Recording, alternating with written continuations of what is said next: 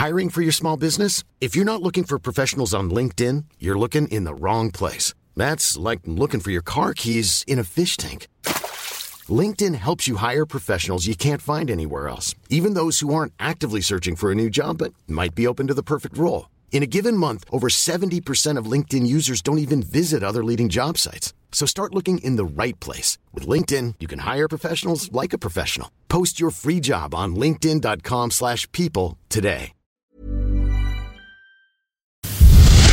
Flashback sur Séance Radio. Le cinématographe permet de projeter des images sur un écran. Toute l'actu des grands classiques du cinéma. Bientôt, les films vont être sonorisés. Flashback avec Antoine Cyr et Antoine Julien. Je ne sais pas si vous vous rendez compte de l'aspect grandiose du mélange.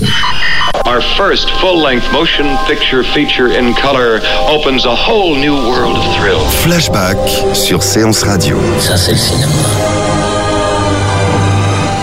Bonjour à tous et bienvenue dans Flashback, votre nouvelle émission mensuelle consacrée à l'actualité du cinéma classique.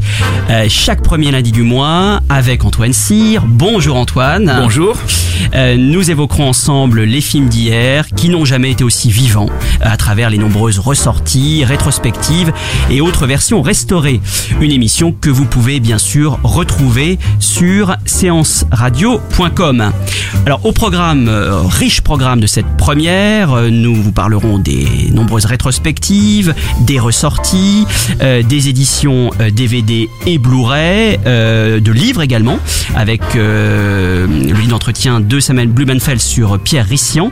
Et puis nous avons également un invité euh, de marque aujourd'hui, Jean-Pierre Lavoignat, euh, qui est le programmateur du cinéma Les Fauvettes. Euh, Bonjour Jean-Pierre. Bonjour. Nous allons donc commencer par euh, les rétrospectives, nombreuses euh, ce mois-ci, à commencer euh, par Joseph Van Steenberg, qui a déjà commencé, hein, qui est depuis le 31 août à la Cinémathèque française et qui aura lieu jusqu'au 2 octobre. Euh, Joseph Van Steenberg, euh, forcément Marlène Dietrich, Antoine. Alors les films avec Dietrich, bien sûr, on va les voir dans cette rétrospective. Moi, mon préféré, c'est l'impératrice rouge, euh, parce que Marlène Dietrich est dans le rôle de, de la grande Catherine, en, en princesse allemande, qui est littéralement exilée en Russie auprès d'un mari complètement euh, dégénéré. Euh, dans ce film... Ouais, Ouais, d'un ouais. kitsch absolu quand même. Hein. Enfin moi je, oui, je- alors- je- c'est ça non, qui est que film, le Alors- film a été très mal accueilli quand il est sorti, Très il mal. s'est fait détruire Mais- par la critique et depuis il est très réévalué comme un Oui, chef-d'œuvre impérissable. Oui, mais moi, Voilà. je, moi, je, ce que je, je- ce que, ce qui à mon avis en fait un chef-d'œuvre, c'est que Marlène Dietrich, c'est quelqu'un qui a énormément travaillé sur son apparence, sur sa tenue, et là, il y a un accord entre le, le réalisateur et, et l'actrice pour que c'est vraiment l'actrice et ses costumes parce que le- il y a, un jeu de miroir entre l'humeur, le moment du film et le costume qui fait de ce film une expérience incroyable dans laquelle l'histoire est racontée par le réalisateur, l'actrice et les costumes de, de manière complètement euh, convergente et je crois que ça il y a aucun autre film de l'histoire du cinéma qui le fait euh, euh, aussi bien. Mais alors, si vous voulez mon cher euh, Antoine voir des films de Sternberg sans euh, Marlène Dietrich, Il y c'est en a. tout- c'est tout à fait possible aussi dans cette rétrospective. Vous aurez par exemple le magnifique Shanghai Gesture avec Gene Tierney et cette salle de casino qui est une espèce d'allégorie euh, formidable des enfers.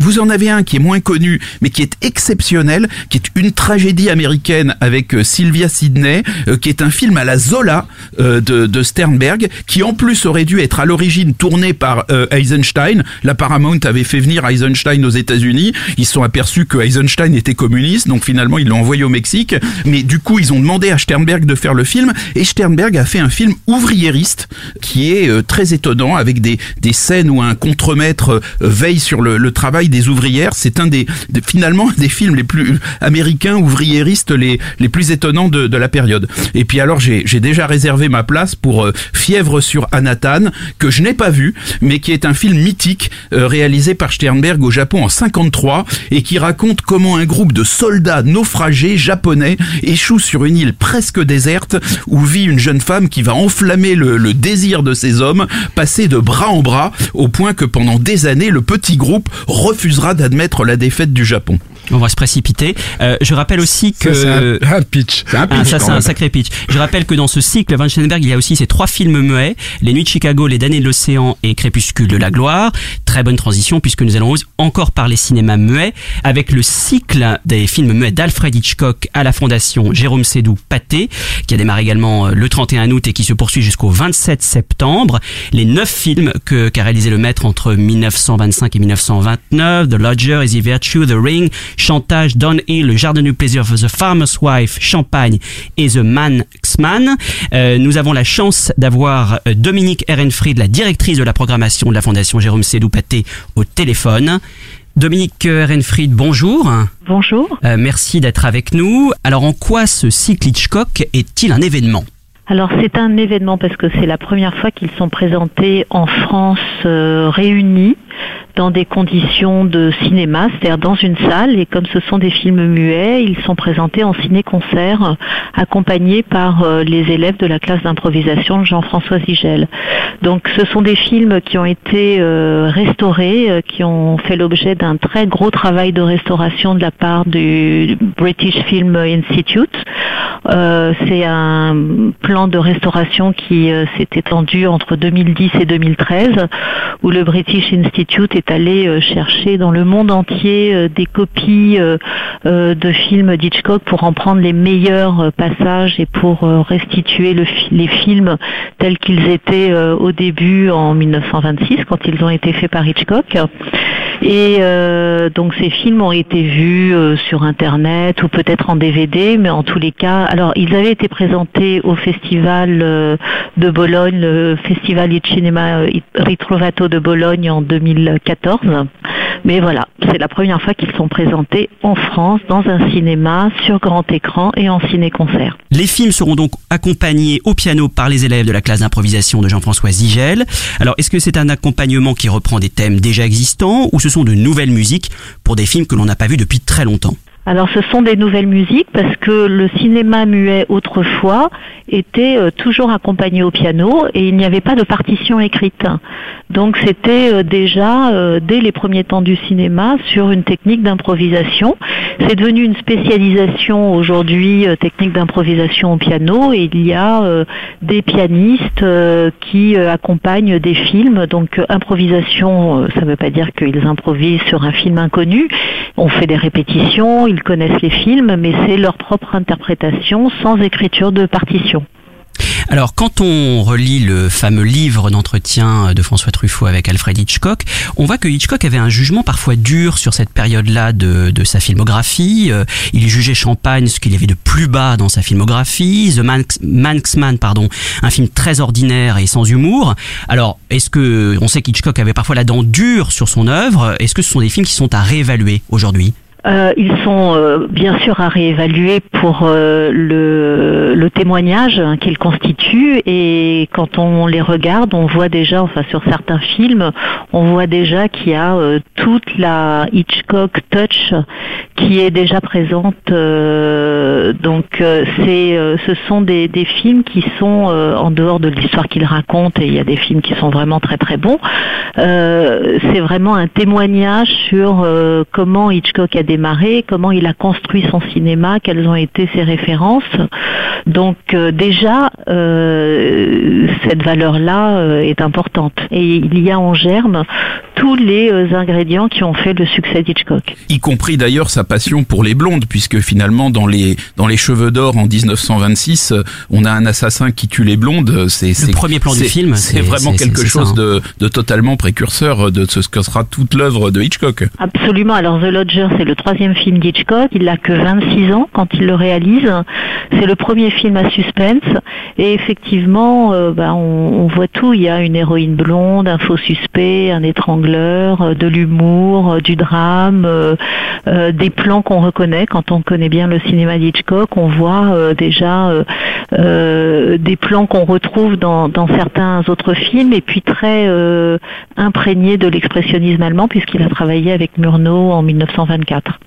Et euh, ce qui est aussi intéressant, c'est que Hitchcock a souvent dit euh, qu'il considérait le cinéma muet comme la forme la plus pure du cinéma. On avait presque l'impression qu'il regrettait le passage au parlant, et pourtant euh, sa filmographie exceptionnelle euh, a montré le, le contraire. Et c'est pour ça que c'est sans doute vraiment passionnant euh, de, redécouvrir ou de découvrir ces films, euh, c'est de voir à quel point la grammaire hitchcockienne était déjà là euh, dès le départ en fait. Oui, parce qu'il était, il jouait beaucoup sur les gros plans, sur les expressions des personnages, mais ça, à la Fondation Jérôme Sédoupaté, on a une salle spécialisée dans le cinéma muet, c'est-à-dire tout au long de l'année, on ne présente que du cinéma muet, et, ça, c'est valable pour tout le cinéma muet, c'est-à-dire qu'on a l'impression, euh, euh, moi qui suis euh, très cinéphile et voilà, qui ai découvert le cinéma muet en fait en programmant cette salle, on voit que c'est le parlant qui a figé en fait euh, les films,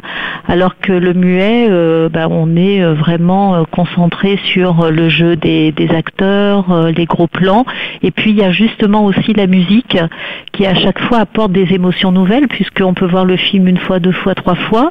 Le musicien qui improvise, même si c'est des thèmes récurrents, c'est jamais la même émotion.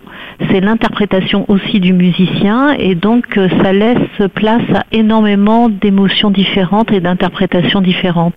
Eh bien, merci beaucoup, euh, Dominique Ehrenfried, de nous avoir parlé de, de ce cycle donc de neuf films muets d'Alfred Hitchcock à la Fondation Pathé jusqu'au 27 septembre. On encourage vraiment euh, tous les spectateurs à aller découvrir ces, ces films extrêmement rares dans des conditions vraiment exceptionnelles. Merci beaucoup, euh, Dominique. Merci. Antoine. Alors, euh, il y a aussi une rétrospective dont il faut parler, c'est la rétrospective euh, Agnès Varda euh, à l'Institut Lumière à Lyon. Alors, la, la caractéristique de cette rétrospective, bien sûr, Agnès Varda va être là, elle va présenter des films, etc. Enfin, ça va être quelque chose de, de très vivant et de, et de très passionnant. Et puis, c'est couplé avec une exposition de photos d'Agnès Varda, parce qu'on l'oublie souvent. Agnès Varda a commencé dans la vie comme photographe.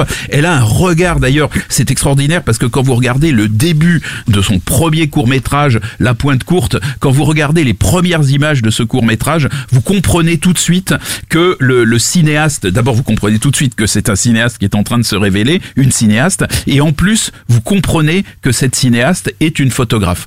Et puis pour finir euh, cette rubrique rétrospective, euh, signale également que Dario Argento, le maître du Giallo, sera présent au festival du film fantastique de Strasbourg. Vous dites ça comment Antoine?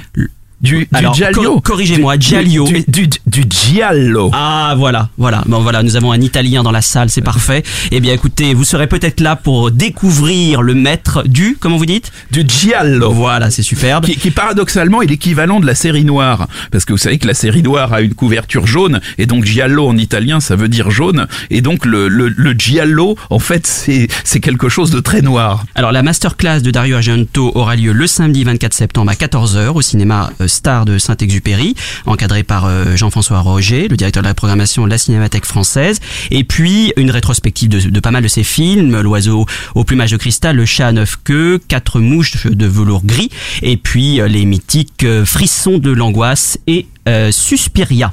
Tout de suite, l'actualité des ressorties.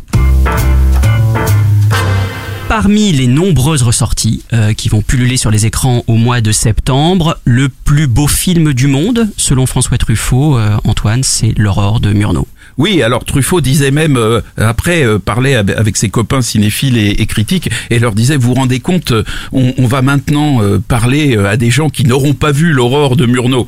Et donc je pense que en effet il faut avoir vu l'aurore de Murnau. Alors il faut l'avoir vu pas parce que bien sûr Truffaut a dit que c'était formidable mais c'est vraiment formidable. C'est-à-dire que si un film peut nous apprendre la capacité du cinéma à nous faire vivre un rêve éveillé, c'est l'aurore de Murnau. Parce qu'en fait, l'aurore de Murnau, c'est justement un peu l'histoire d'un, d'un, personnage qui va alterner en permanence entre euh, rêve, cauchemar, rêve de réconciliation, cauchemar euh, euh, causé par son infidélité. En fait, c'est, c'est l'issue d'histoire un peu simple. Hein. C'est, c'est l'histoire d'un, d'un homme qui habite à la campagne, qui vit très heureusement avec une femme très jolie, interprétée par Jeannette Guénor, qui aura d'ailleurs pour euh, l'aurore le, le premier Oscar de, l'histoire. Et puis euh, il y a une femme de la ville qui est une tentatrice euh, qui, euh, qui qui l'attire vers des joies beaucoup moins simples. Et donc à partir de ça, il va y avoir une espèce de d'errance qui va être extraordinaire. Alors ce qu'il faut comprendre, c'est que Murnau, c'est lui qui a fait Nosferatu, le dernier des hommes, c'est le maître de l'expressionnisme allemand. Et les Américains ont décidé de le faire venir à Hollywood. Et donc dans l'aurore, on a le meilleur de l'expressionnisme allemand et en temps le meilleur de la puissance hollywoodienne, puisque c'est un film de la Fox qui à l'époque ne s'appelait pas encore la 20th Century.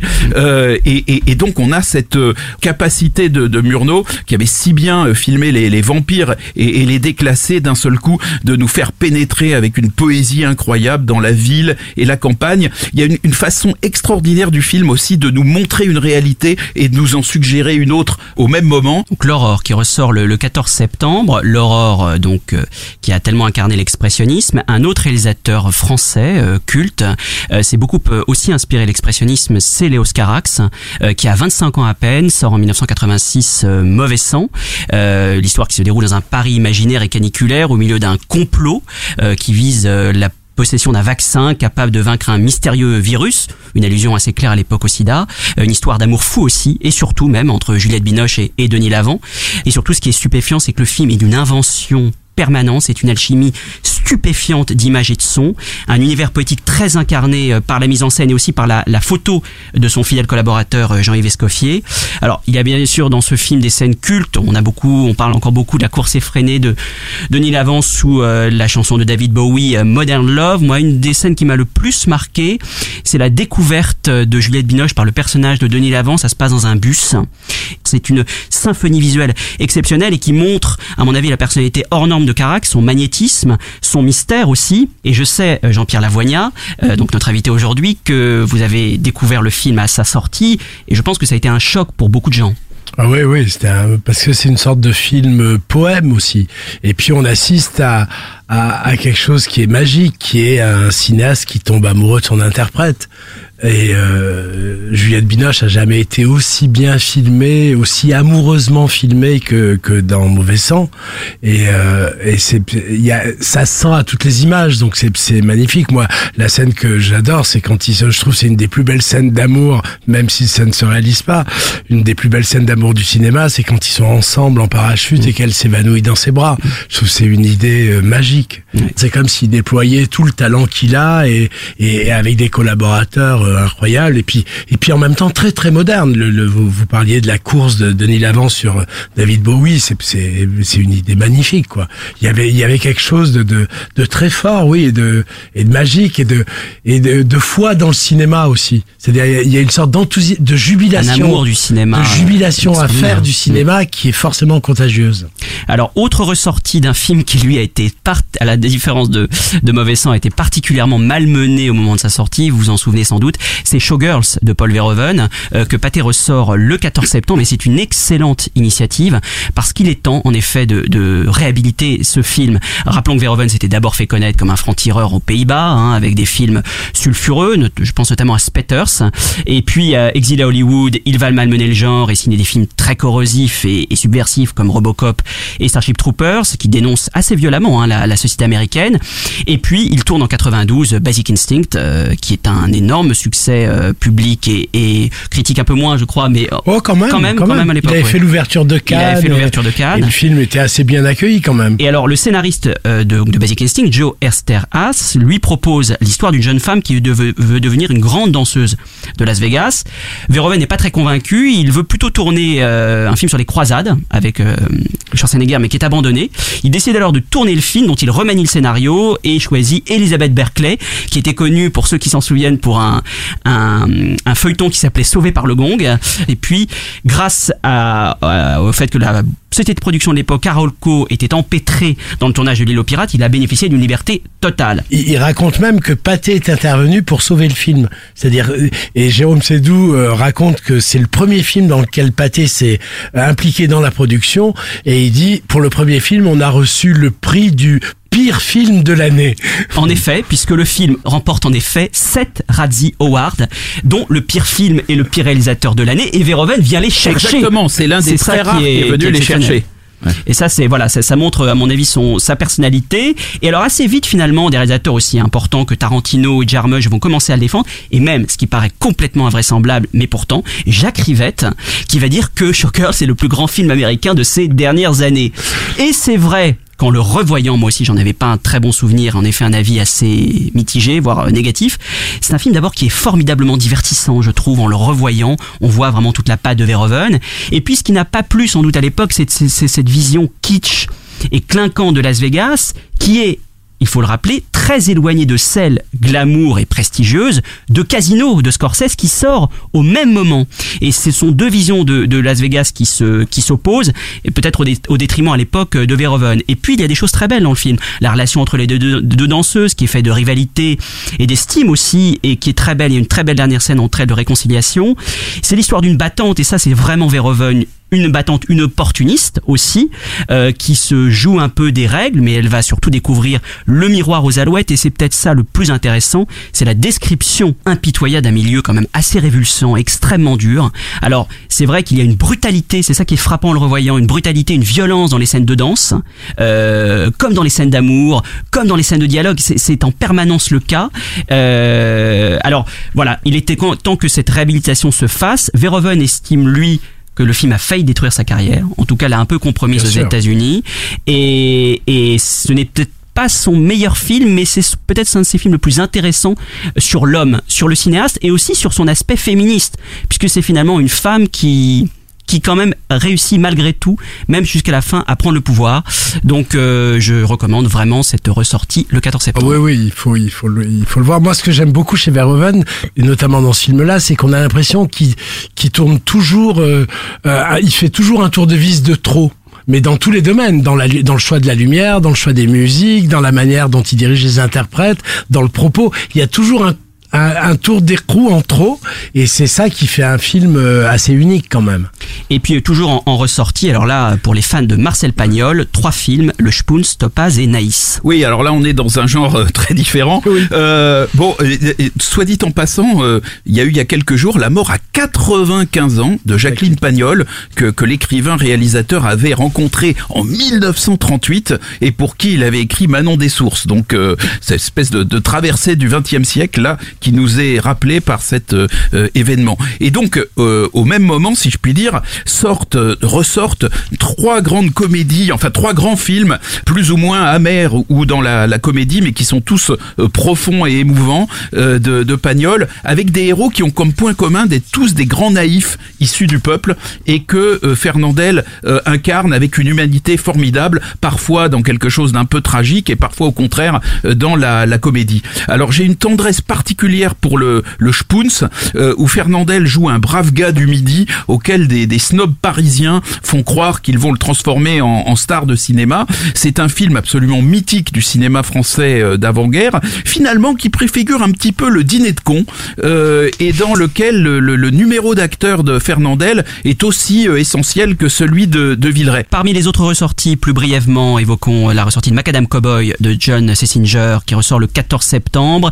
Trois Oscars à l'époque, hein, en 1970. Film un, peu emblématique du nouvel Hollywood euh, d'alors. Hein, L'errance de deux paumés, euh, l'un cowboy aspirant gigolo euh, joué par John Voight, l'autre SDF, Dustin Hoffman, tous deux à New York. Et puis bien sûr la chanson culte de Harry Nilsson, Everybody's Talking. Rappelons rapidement que le film avait été classé X à l'époque, ce qui était une première pour un film oscarisé. Alors, on a aussi le, Carrefour de la mort de 1947, qui est un film très difficile à voir, donc c'est vraiment très bien qu'il il ressorte. C'est le plus grand film du cycle urbain de Henri Hathaway, avec Victor Mature dans un rôle de gangster raté qui refuse de dénoncer ses complices. C'est intéressant parce qu'en 47, on est en pleine période du macartisme, et donc on a un, un film avec euh, donc ce, ce gangster qui ne veut pas donner ses, ses complices. Et puis alors surtout dans le Carrefour de la mort, c'est le film qui a révélé Richard Widmark. Euh, dans ce film, euh, il incarne une espèce de psychopathe drogué qui a un rire absolument terrifiant et qui qui n'hésitera pas à balancer une vieille dame en fauteuil roulant depuis le, haut d'un escalier. C'est une des scènes mythiques du cinéma euh, noir. Et d'ailleurs, à l'époque, pour expliquer son casting, Hathaway avait dit « Je voulais un petit camé au visage blême et à l'allure négligée, imprévisible et capable de faire n'importe quoi. J'ai vu Widmark, il avait ses petits yeux, ce grand front, et quand il devenait nerveux, il avait ce gloussement ricanant. Donc, ne serait-ce que pour voir le, les débuts de Widmark euh, au cinéma, il faut voir le Carrefour de la Mort. Le Carrefour de la Mort qui fait partie d'une collection hein, Hollywood Legend Premium, euh, distribuée par ESC Conseil, avec deux autres films, Aller coucher ailleurs et euh, Backdoor to Hell, un film de Monty Hellman. Parmi toujours les, les autres ressorties, euh, signalons, bon, un film, euh, est-il encore besoin d'en parler, de Sergio Leone, euh, Il était une fois dans l'Ouest, 1968. Le film ressort le 28 septembre. Pourquoi on en parle? Puisque c'est une version restaurée inédite, euh, faite par la Film Foundation de Martin Scorsese et Paramount, supervisée par Martin Scorsese, qui a dit à propos de cette ressortie, à force de revoir les mêmes scènes pour vérifier l'étalonnage des couleurs, je me suis surpris à pleurer tant j'étais ému par les visages des comédiens en gros plan, par les mouvements de la caméra, la simplicité des dialogues. Les visages sont filmés comme des paysages dans des plans très serrés. Rappelons que le film a été amputé et a été plutôt un échec aux États-Unis, un triomphe en France près de 15 millions d'entrées à l'époque. Et toujours lié à Sergio Leone, euh, Ennio Morricone donnera deux concerts au Palais des Congrès les 24 et 25 septembre pour fêter ses 60 ans de musique de film. Signalons enfin le culte Taxi Driver de Martin Scorsese qui ressort le 28 septembre, Palme d'Or au Festival de Cannes. C'est à moi que vous parlez? You talking to me? You talking to me? Talking to me? Then who the hell else are you talking? You talking to me? Well, I'm the only one here. Who the fuck do you think you're talking to? Oh, yeah? Huh? Okay. Huh?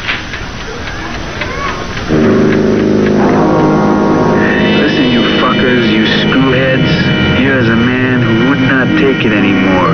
Who would not let. Listen, you fuckers, you screwheads. Here's a man who would not take it anymore. A man who stood up against the scum, the cunts, the dogs, the filth, the shit. Here is someone who stood up.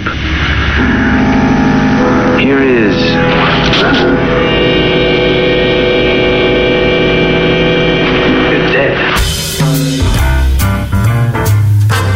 Vous êtes toujours dans Flashback, euh, votre nouvelle émission consacrée à l'actualité du cinéma classique avec Antoine Cyr et notre invité Jean-Pierre Lavoignat. Jean-Pierre Lavoignat, bonjour. Bonjour. Merci beaucoup euh, d'être avec nous et d'inaugurer euh, cette nouvelle émission euh, qui est Flashback. Euh, alors je, je rappelle un petit peu euh, votre parcours très rapidement. Vous avez été ancien rédacteur en chef de première, puis directeur de la rédaction de studio. Vous avez écrit nombreux ouvrages sur le cinéma. Vous avez été commissaire d'exposition Romy Schneider. Bon, je ne vais pas tout citer. Et vous êtes depuis quelques temps maintenant euh, programmateur, euh, chargé de la programmation du cinéma Les Fauvettes, euh, situé avenue des Gobelins dans le 13e arrondissement de Paris. Hein, cinq salles flambant neuves, un endroit très agréable d'ailleurs hein, que je vraiment j'encourage à découvrir avec cette grande verrière. C'est un ce- endroit magnifique. un endroit Franchement, en toute objectivité, je pense un des plus beaux cinémas de Paris. et tiens, bah d'ailleurs, ce serait ma première question. Quelle est l'origine du lieu? Bah, en fait, c'est, euh, ça, il est lié au cinéma ou au spectacle depuis euh, toujours presque, puisque à l'époque, en 1910, il y avait une sorte de café-concert qui s'appelait La Fauvette dans cet emplacement. Et après, il est devenu un cinéma. Donc, au café-concert, on a passé, paraît-il, je n'y étais pas, les films de Lumière, Méliès, enfin les premiers films. Et après, c'est devenu un cinéma qui s'est appelé, je crois, euh, le Gaumont, le Gaumont Gobelin pendant très longtemps. Et donc c'est un lieu qui est lié au cinéma depuis presque l'existence du cinéma. Alors, comment est née l'idée d'un cinéma dédié aux films restaurés hein? Je rappelle que Les Fauvettes a ouvert à la fin de l'année dernière, hein, fin 2015, et son slogan c'est version restaurée, émotion intacte. Oui, c'est plus tout à fait le cas parce que on s'est aperçu qu'il n'y avait pas tant de versions restaurées que ça, mais l'idée de départ c'était celle-là. En fait, l'idée on la doit à Jérôme Sédou, qui œuvre beaucoup pour le patrimoine. Ils ont créé en face euh, la fondation Jérôme Paté Sédou qui s'est ouvert euh, un ou deux ans, deux ans avant les avant les Fauvettes. Et en fait, lui il dit que c'est en allant au, au festival de Bologne qui est un festival de justement de versions restaurées, de films de patrimoine, tout ça, qu'il a vu Laurence d'Arabie en version restaurée sur la grande place de Bologne avec euh, je sais pas combien, euh, 2000 personnes, euh, et qui s'est dit mais euh, c'est génial, il faut créer un endroit comme ça. Et il a décidé de consacrer les fauvettes au patrimoine. Ça fait comme un pont avec la fondation. Et euh, il dit, et je pense que c'est vrai, que c'est unique au monde, un cinéma aussi neuf, aussi moderne, avec tout le confort de projection, de son, euh, euh, de, de juste même des fauteuils, tout ça. Euh, en plus avec cinq salles euh, entièrement dédiées au patrimoine. Alors on a un tout petit peu perverti le concept. Euh, J'en suis responsable depuis euh, deux trois mois. C'est-à-dire que, par exemple, la première fois où on l'a fait, c'est qu'on j'avais voulu un cycle Almodovar et euh, du coup on s'est dit puisqu'on fait les immanquables d'Almodovar, euh, c'est bizarre de pas faire de pas présenter le dernier. Et donc comme c'était un film pâté, c'était plus facile de d'inaugurer. Et donc souvent on, on depuis la sortie de Roulietta accompagné d'un cycle autour du, du metteur en scène. On a fait ça régulièrement. On a fait ça pour le Stephen Frears, euh, en faisant un petit cycle Meryl Streep autour. Et là, par exemple, on fait euh, un cycle autour de François Ozon et on va programmer à partir du 7 septembre le nouveau film de François Ozon, France, que Mars Film a bien voulu nous confier en, en programmation. Alors là, vous évoquez un peu la programmation justement. Euh, quelle est votre différence? Parce que des lieux, évidemment, et on va en parler beaucoup dans cette émission, consacrés au cinéma, consacrés à l'histoire du cinéma, au film, il y en a beaucoup. Euh, je pense évidemment à la Cinémathèque notamment, ou même les salles du quartier latin. Les salles du quartier latin. Euh, qui sont nombreuses, hein, le Champeau, la Filmothèque quartier latin et d'autres.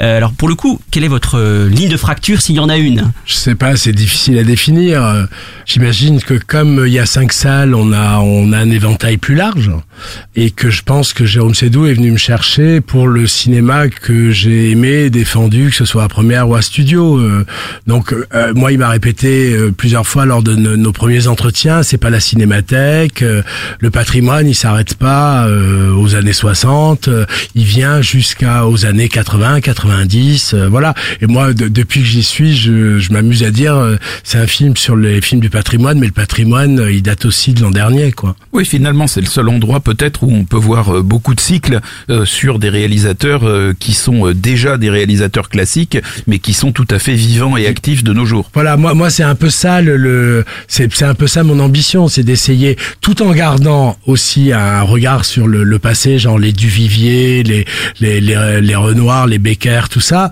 C'est aussi de dire, voilà, Polanski, euh, euh, vous avez aimé Ghostwriter, mais euh, regardez le couteau dans l'eau, regardez le bal des vampires, euh, voilà. Et c'est peut-être un avantage par rapport aux autres salles, c'est d'essayer de les faire venir. Donc on a fait une masterclass avec Polanski, on a fait une masterclass avec Almodovar, on va en faire une avec François Ozon. L'idée est justement d'en faire un lieu vivant de partage et de transmission, même si, si le mot est, est un peu pompeux, mais c'est c'est un peu ça en tout cas. Oui, que, que le passé et le présent se se répondent, moi, se moi, je mélangent trouve, pas en permanence. Par exemple, oui. sur Ozon, euh, non seulement on fait une mini rétrospective, mais je lui ai proposé de faire une carte blanche où il a choisi huit films qui pas tous, mais dans, dans la moitié éclaire un peu France.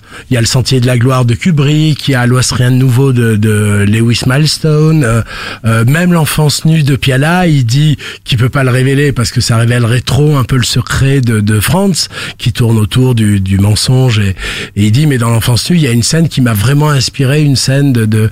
donc je trouve c'est, je me dis que après tout des gens qui vont voir France, qui aiment le film, s'ils voient que Ozon a choisi l'enfance nue de Piala, peut-être qu'ils viendront voir l'enfance nue de Piala. Voilà. C'est, un peu ça l'idée, c'est de, c'est de créer un dialogue entre les générations, entre les époques et même entre les genres de cinéma. C'est vrai que dans la programmation Ozon, dans les films qu'il a choisis, euh, certains ne nous étonnent pas du tout. Je pense à L'être d'une inconnue de Ophuls ou même euh, Tout ce que le ciel permet de Cirque. Quand on voit certains, euh, on pense à Huit femmes Bien notamment, sûr, euh, voilà, on, on voit tout à fait les, les, les passerelles. Il voulait aussi un Fassbinder, mais hélas, euh, en il y a quasiment pas de Fassbinder. Il y en a deux, trois, et pas les plus intéressants. Alors là, vous soulevez un problème important, j'imagine, pour un programmateur. Euh, c'est le format, euh, parce que on numérise beaucoup maintenant les versions restaurées, mais depuis quelques années, euh, la majorité des films, je suppose, sont encore tous en 35 mm, et encore quand on peut les trouver. J'imagine que c'est un un souci pour un Ah, c'est- programmateur. c'est un vrai souci, euh, spécialement pour nous au Fauvette, puisque Jérôme Sédou a une sorte de vision d'avenir et qu'en fait, c'est presque, paradoxalement, c'est presque un cinéma qui est en avance sur son temps, puisqu'on a juste un projecteur 35. Il y a une salle qui est équipée avec un projecteur 35 mm, mais dont on ne peut se servir pour des raisons d'organisation, de, de, et puis de, de conception même du cinéma, dont on ne peut se servir que de manière exceptionnelle ou événementielle. Et en fait, on s'aperçoit quand on veut échapper un peu, enfin faire autre chose que juste les grands classiques et tout ça, qu'il n'y a pas tant de films numérisés que ça. C'est c'est un peu comme si le cinéma était un peu en avance sur son temps. Par exemple, moi je vois bien, je, je pense que Jérôme Sédou, il est venu me chercher aussi pour les films des années 80, 90, enfin c'est ce que je disais tout à l'heure. Mais quand vous regardez euh, les films des années 80 numérisés, il n'y en a pas tant que ça. On peut pas faire un cycle Sidney Lumet, on peut pas faire Sam Peckinpah. Enfin, il y a deux, trois films comme ça, mais ça ne crée pas euh, une programmation cohérente. Donc il faut un peu lui faire avec, quoi. Mais c'est vrai, pour nous en tout cas, c'est- un vrai souci. Moi, j'ai découvert ça en arrivant au Fauvette. Alors il y a non seulement le fait qu'il faut qu'il soit numérisé, mais il y a aussi le fait qu'il faut qu'ils aient un distributeur. C'est-à-dire il y a étonnamment des films très connus ou qui restent euh, en jachère euh, pendant euh, plusieurs mois où il y a tout d'un coup pas de distributeur. Par exemple, l'exemple le plus frappant qui moi m'a vraiment étonné, c'est quand j'ai fait le cycle Polanski que j'avais appelé les immanquables de Polanski, Chinatown n'avait plus de distributeur. Et j'ai dit mais c'est pas possible parce que les droits étaient tombés quelques mois avant, ils n'avaient pas été rachetés euh, pour et comme on est un cinéma commercial, on n'est pas ni la Cinémathèque, ni le Forum des images, ni l'Institut Lumière, on est on fait une billetterie commerciale du CNC, tout ça. Donc on est obligé d'avoir un distributeur. Et, euh, et finalement, j'ai convaincu euh, Pathé d'acheter le film au moins quelques mois qu'on puisse qu'on puisse le passer. Mais on peut pas faire ça tous les mois sur tous les cycles quoi, voilà. Euh, vous relayez aussi euh, des manifestations, ça c'est assez nouveau, euh, notamment euh, Cannes Classique, hein, euh, que vous avez, dont vous avez passé une bonne partie de la programmation au mois de mai dernier, avec notamment en première le documentaire de Bertrand Tavernier consacré au cinéma français. Ça, ce sont des, hum, des initiatives que vous allez que vous allez répéter. Ah oui, bien sûr. C'est amusant parce que lors d'un- des premiers rendez-vous que j'ai eu avec Jérôme Sédou, je dis ce qui serait formidable, c'est qu'on soit partenaire de Cannes Classique, du Festival Lumière, du Festival de Bologne. Et il m'a regardé en riant, il me dit qu'est-ce que vous croyez, c'est déjà fait. Alors, c'était fait dans l'esprit, mais après il fallait s'y coller concrètement. Et c'est là justement, par exemple, à Cannes Classique, où on a été confronté à ce problème des distributeurs, c'est-à-dire il y avait des œuvres qui étaient présentées à Cannes Classique, mais que nous on pouvait pas présenter parce qu'il n'y avait pas de distributeur. Et Bologne, alors c'était pire, c'est-à-dire que Bologne, on s'est retrouvé confronté au fait qu'il n'y ait pas de distributeur français pour certains films et qu'en plus il n'y ait pas de sous-titres. C'est-à-dire il y avait c'était des films italiens sous-titrés en anglais. Et donc on pouvait pas les passer dans les salles, quoi. Alors avec euh, votre partenariat avec l'étrange festival de Gaumont, là pour le coup, euh, il y a des films qui sont plutôt rares et Oui. qui ont un distributeur Bah, Go- appartiennent à la, la Gaumont, ils appartiennent au catalogue, Gaumont. donc ça, c'est bien, oui. Mais, mais là vous allez pouvoir voir euh, des, des choses euh, tout à fait euh, rares, comme un, un film que très très peu de gens ont vu, euh, qui est la, la fiancée des ténèbres, qui est un des films un peu euh, un peu magique, mystérieux euh, de, de cette période de, de la guerre. Pour les gens par exemple qui ont aimé euh, la la main du diable, euh, il y a il y a aussi euh, Les yeux sans visage de Franju. euh, Il y a des un film avec Eddie Constantine, un des acteurs mythiques dont euh, Bertrand Tavernier est, est fanatique. Et d'ailleurs on a pu voir au Fauvette euh, Eddie Constantine mis en vedette dans le film de, de Tavernier qui a été présenté. Enfin c'est assez euh, ça a l'air euh, assez jouissif quand même ce Oui, programme. mais moi-même là, là c'est un choix fait entièrement par l'étrange festival et moi-même le, le, il y a des films que je vais découvrir. J'avoue, je n'ai jamais vu. Hein.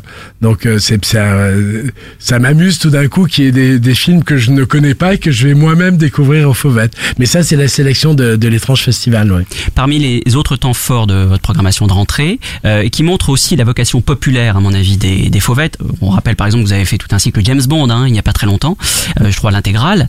Euh, c'est qu'il y C'est le- même la première fois qu'il y avait. Alors c'était avant que j'arrive. Enfin c'est au moment précis où je suis arrivé.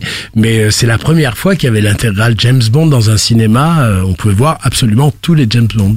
Et là, un peu dans le même, un peu dans le même registre, le 29 septembre a lieu l'Afterwork TCM Cinéma avec euh, la projection de Retour vers le futur de Robert Zemeckis, euh, mais qui est une soirée globale, je crois. Il y a de la musique. euh, Ouais, ça, voilà, ça, c'est des assez- partenariats qu'on a avec. euh, on a un partenariat avec TCM sur les afterworks où ils choisissent justement des films un peu euh, soit populaires, soit que le, les les gens de, de 35 ans ont adoré dans leur enfance et ils reviennent.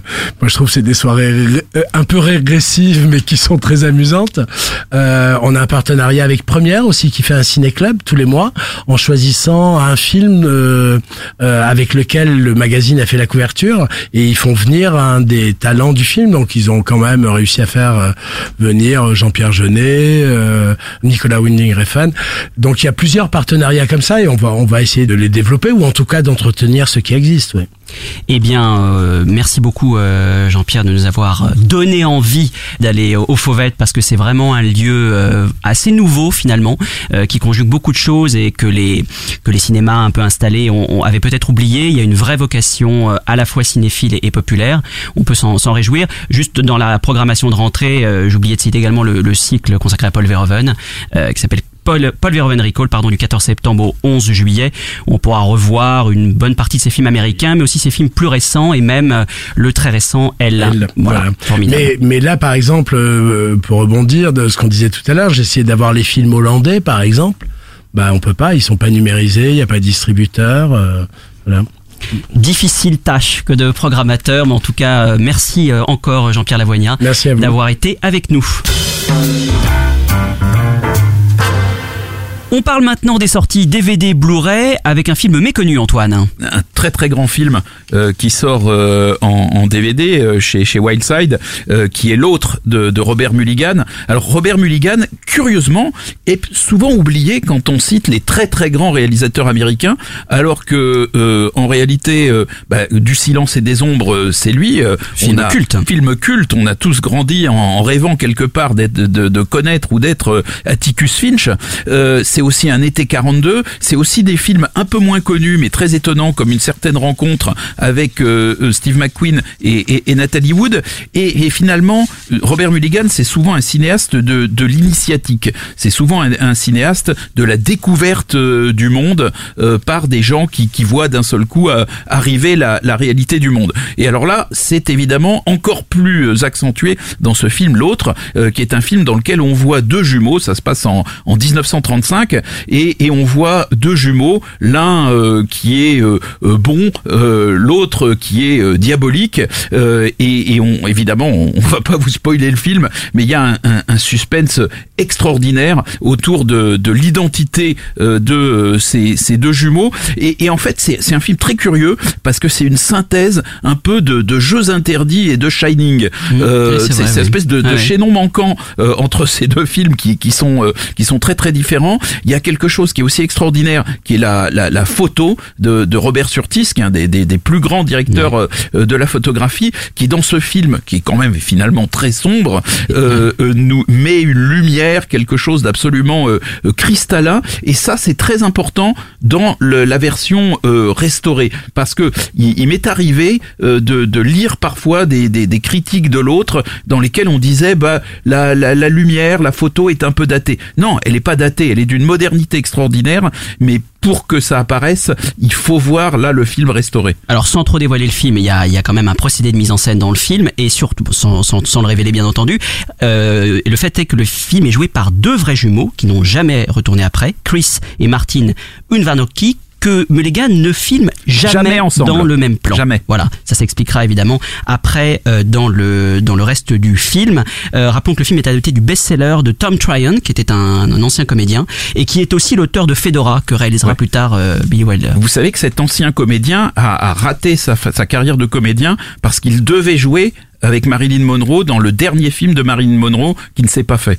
Something's Gotta Give. Voilà. Et donc du coup, il, il, il a dit bon ben euh, du coup je vais devenir euh, écrivain et il s'est mis devant sa machine à écrire. et sa carrière d'écrivain lui a plutôt réussi, ce qu'on peut donc découvrir dans cette très belle édition. Il faut le rappeler puisqu'il y a en complément euh, une analyse assez passionnante du réalisateur Pascal Logier euh, qui revient vraiment sur son amour du cinéma fantastique. Euh, C'est un entretien croisé qu'il donne avec Fausto Fazulo de Mad Movies où il revient vraiment sur ce film, sur Mulligan, sur le cinéma fantastique et c'est absolument passionnant. Euh, autre sortie euh, DVD Blu-ray également au menu. Euh, les deux films de King Hu, réalisés dans les années 60-70, Dragonin et A Touch of Zen. Très très belle édition de Carlotta. Dragonin réalisé en 1967, très inspiré euh, par Sergio Leone. On va dire que le, King Hu c'est le, le pratiquement le créateur d'un genre ou le recréateur d'un genre qui est le wuxia. Euh, wuxia c'est un c'est le film d'aventure et de combat dans la Chine ancienne avec des chevaliers errants, des combats, euh, des scènes d'arts martiaux toujours très spectaculaires. Il réalise donc ce film là en 67 après l'Hirondelle d'or. C'est un ciné un film on va dire assez efficace mais qui rappelle en effet beaucoup Sergio Leone et qui a clairement inspiré Tarantino par la suite plus fort et plus marquant euh, juste après Touch of Zen euh, qui sort en 1971 qui est un échec euh, projeté dans de mauvaises conditions et un certain monsieur du cinéma dont on va parler dans pas très longtemps Pierre Issian le fait découvrir à Cannes où il est présenté en compétition et là le film devient un énorme succès en, à Taïwan le film est même primé au festival de Cannes et c'est vrai que Touch of Zen est un film plus ambitieux et accompli. D'ailleurs King Hu le considérait comme le film de sa vie. C'est vrai que c'est frappant en voyant le film la manière dont il est découpé souvent dans des euh, nocturnes et puis il y a une atmosphère qui qui vise clairement le mystère le fantastique. C'est à la fois un conte policier un voyage intérieur euh, avec une fin euh, totalement psychédélique alors qui était pr- très propre à l'époque. Et pour dire euh, on est vraiment dans une ambiance du mystère puisque le premier combat n'intervient qu'au bout d'une heure. Il faut quand même rappeler que le film dure trois heures. Il est quand même un peu long, je trouve, même à la revoyure. Et tout de suite, nous allons parler d'un film mythique, Bénure.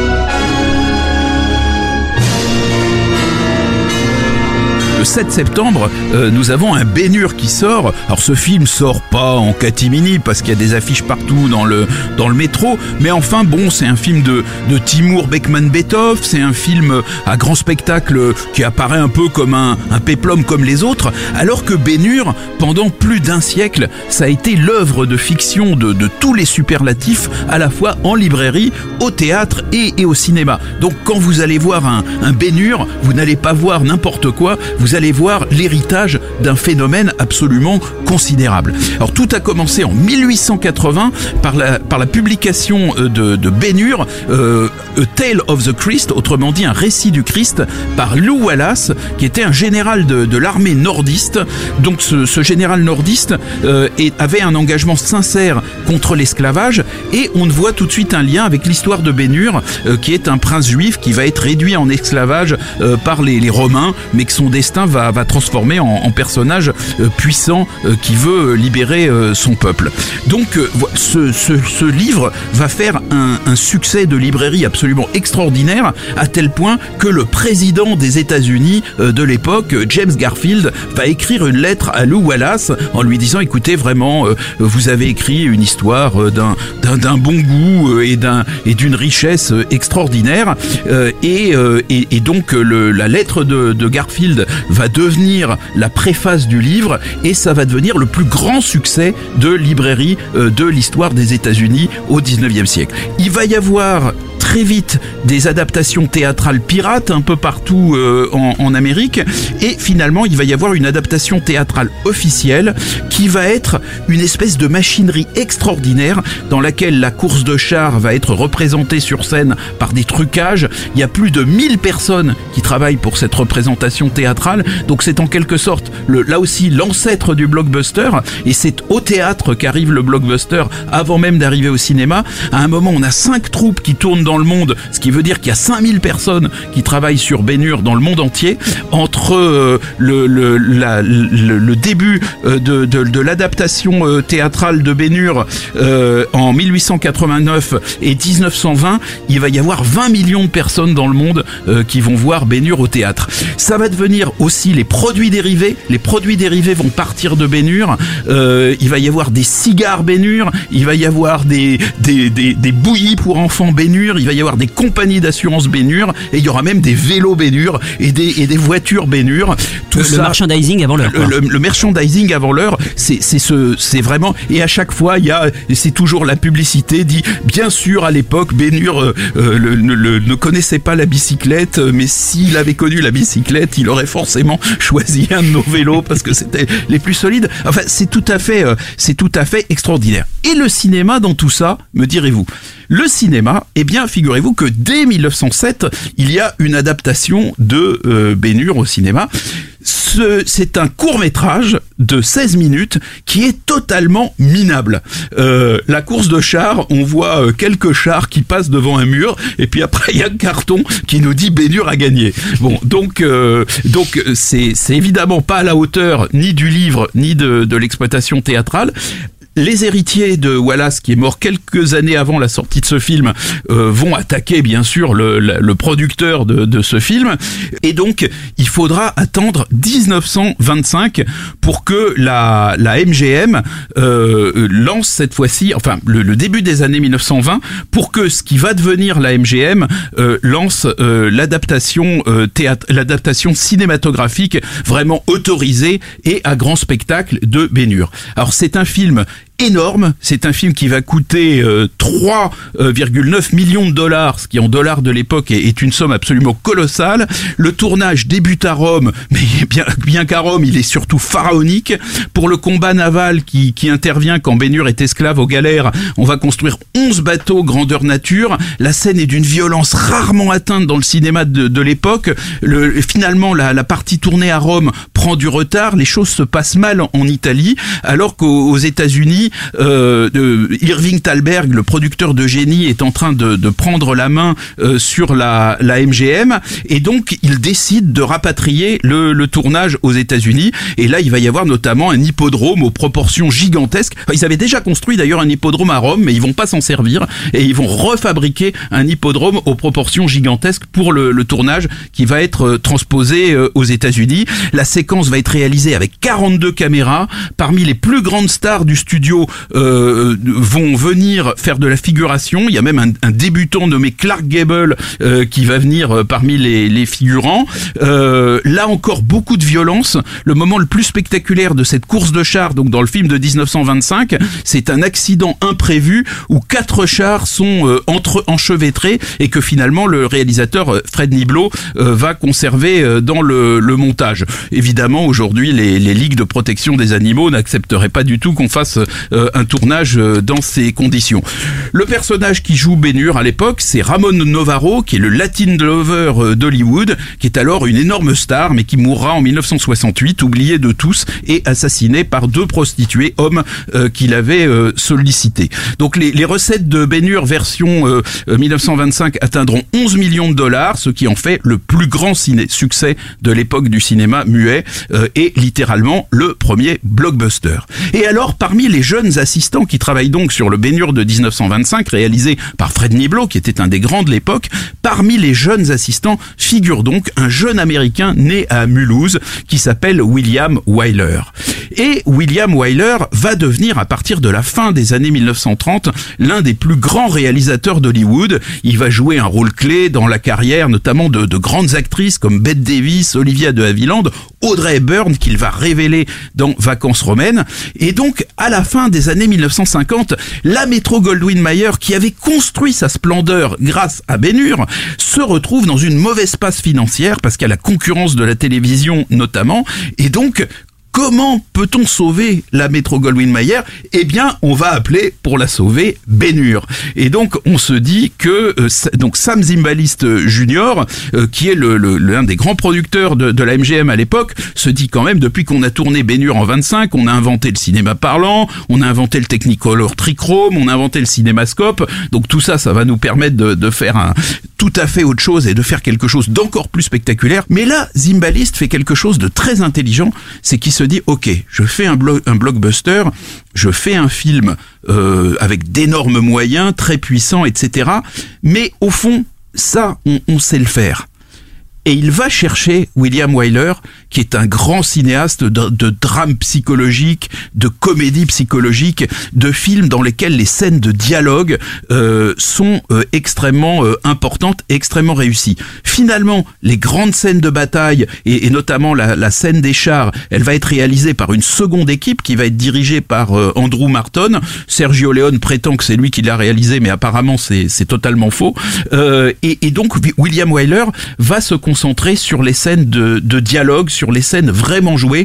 Et c'est vrai que quand on voit le, le Bénur euh, de, de, de 1959, puisque c'est donc en 59 qu'il est tourné, quand on voit ce film, on se dit que c'est un film qui a une profondeur, qui est un film qui raconte vraiment une histoire. Et puis il y a des détails de, de réalisation, pas les plus connus, mais qui sont extraordinaires. Par exemple, euh, à un moment, euh, Jésus. Alors il faut savoir qu'on ne voit jamais l'image de Jésus dans, dans Bénur, et que ça, c'était une demande que Lew Wallace avait fait dès l'époque de l'adaptation théâtrale. Il avait dit, moi, je, je veux euh, que euh, Jésus, dans vos adaptations visuelles, ne soit pas visible et qu'il soit toujours suggéré. Donc au théâtre, il était suggéré par un rayon de lumière et au cinéma, on le voyait de dos, on voyait juste sa main, euh, etc. Et donc dans le film de Wyler, il se conforme à cette tradition. On ne voit pas Jésus, mais à un moment, euh, Jésus essaye de donner de l'eau à Bénur, qui est devenu euh, esclave, et il y a un centurion qui s'y oppose. Et euh, ce centurion, qu'on voit donc pendant euh, une minute, euh, dix secondes dans le film, ce centurion euh, regarde Jésus et là Jésus, le, on comprend que Jésus le foudroie du regard et, que euh, finalement le, le, centurion va laisser Jésus donner à boire à Bénur. Et eh ben il faut savoir que Weiler a arrêté le tournage pendant toute une journée parce que euh, le centurion qu'on lui avait amené n'était pas celui qu'il avait casté euh, à l'origine. Et il a dit écoutez retrouvez-le moi dans Rome faites ce que vous voulez mais moi je veux mon centurion. Et en effet quand on voit la scène on voit que ce centurion est extraordinaire et toute la puissance de Jésus dans le film euh, se retrouve dans les yeux de ce centurion qui a été extraordinairement bien choisi. Alors pour pour la MGM ça s'est très bien passé pour Weiler, ça s'est très bien passé aussi puisqu'il avait négocié un contrat avec 8% des recettes. Il était par ailleurs très content de retourner à Rome où il avait fait euh, vacances euh, romaines. Euh, et donc voilà, je ne je ne prédis pas forcément le, le même destin au, au Bénur qui arrive maintenant sur les écrans, mais enfin il, justement c'était l'occasion de rappeler à quel point Bénur c'est un, un, mythe fondateur du, du cinéma et de la fiction moderne. Bah merci Antoine pour ce euh, grand retour en arrière sur euh, sur ce film. En effet, ces films euh, qui ont vraiment marqué l'histoire du cinéma. Nous allons parler maintenant d'un d'un homme de cinéma. Je pense qu'on peut le dire comme ça, d'un homme de cinéma à travers un, un livre qui sort ce mois-ci chez Actes Sud et l'Institut Lumière. Le livre s'appelle Mister Everywhere. Ce sont des entretiens du journaliste Samuel Blumenfeld avec Pierre Rissian, euh, préfacé par Bertrand Tavernier. Alors Pierre Rissian, c'est un, découvreur de talent. Euh, il a réalisé deux films, il a été programmateur au MacMahon, il a créé le Cercle MacMahon, il a été critique, producteur, attaché de presse, découvreur de nombreux films, de pans du cinéma inconnus. C'est une personnalité marquante. Et puis, il faut rappeler que le 21 septembre, à l'Institut Lumière, aura lieu une projection du documentaire Gentleman Rissian qui sortira prochainement euh, en sa présence. Euh, voilà Antoine, c'est un, c'est un, oui, c'est vraiment une figure finalement méconnue mais indispensable. Alors indi indispensable. Moi, je trouve que bon, évidemment, ce, ce livre c'est un témoignage sur plusieurs décennies du cinéma. C'est un recueil de propos esthétiques aussi qui aiguise votre regard euh, sur le cinéma. Mais en filigrane, on voit dans ce livre le récit de la vie d'un homme qui a tout donné, euh, vraiment tout donné pour la passion de faire voir et revoir des films. Mais ce qui est aussi intéressant, c'est que on voit que manifestement, euh, ce dont Rissian est le plus fier, c'est l'époque où il a fait partie de maisons de production comme Pathé ou CB 2000, où il suivait les films à la façon des, des executives euh, des grands studios de l'âge d'or d'Hollywood. Euh, et malheureusement, cette, euh, cet âge d'or euh, est terminé depuis longtemps, et le, le seul tort de, de Pierre Rissian, c'est peut-être d'être né trop tôt. Oui, alors c'est vrai qu'il a été producteur euh, plutôt euh, heureux, puisque producteur de trois palmes d'or dans les années 90, la leçon de piano, euh, Secrets et mensonges et, et, Le goût de la cerise.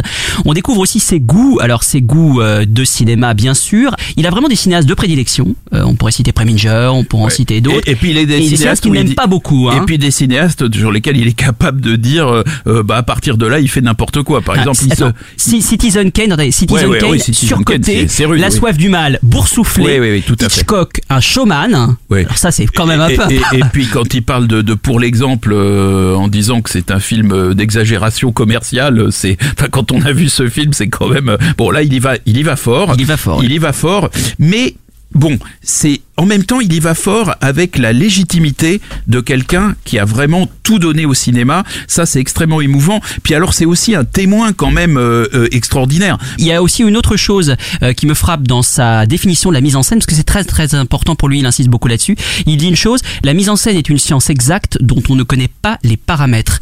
Et, et c'est très juste, et on sent qu'il a un œil, il se dit lui-même, l'œil perçant du cinéma, mais sans, sans, fausse, sans, sans flagornerie. Je crois que il, il avait vraiment un œil, on l'a beaucoup appelé pour ça, Euh, on a beaucoup fait confiance à son, à son intuition, à son regard. Donc vraiment c'est un, un livre passionnant, euh, on, on y apprend à la fois beaucoup de choses, on redécouvre des cinéastes, parce qu'il nous parle aussi de beaucoup de films et de réalisateurs totalement oubliés. Euh, qui- Urban Gad. Par exemple. Par exemple, le réalisateur danois qui paraît-il extraordinaire. Là, je vais me, me repencher euh, sur lui, euh, grand grand réalisateur du muet. Donc vraiment, précipitez-vous hein, sur ce, ce livre d'entretien. Donc Mr. Every- Everywhere, pardon, entretien de Samuel Blumenfeld avec Pierre Issian, édité chez Actes Sud et Institut Lumière. Flashback sur Séance Radio. Le cinématographe permet de projeter des images sur un écran. Toute l'actu des grands classiques du cinéma. Bientôt, les films vont être sonorisés. Flashback avec Antoine Cyr et Antoine Julien. Je ne sais pas si vous vous rendez compte de l'aspect grandiose du mélange. C'est la fin de notre émission. Merci beaucoup de l'avoir suivi. Vous pouvez bien sûr la réécouter en podcast sur séanceradio.com. Nous vous donnons rendez-vous le lundi 3 octobre à 18h pour un nouveau flashback, Antoine. On sera à l'approche du Festival Lumière, qui est la grande fête euh, de tous les passionnés de, de cinéma et notamment de cinéma classique, mais au sens très large du terme. Avec une besace encore pleine de ressorties, de DVD, de rétrospectives. À très bientôt donc sur Séance Radio.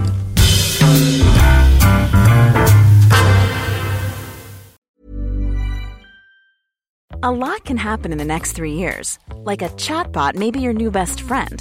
But what won't change? Needing health insurance. United Healthcare Tri Term Medical Plans are available for these changing times.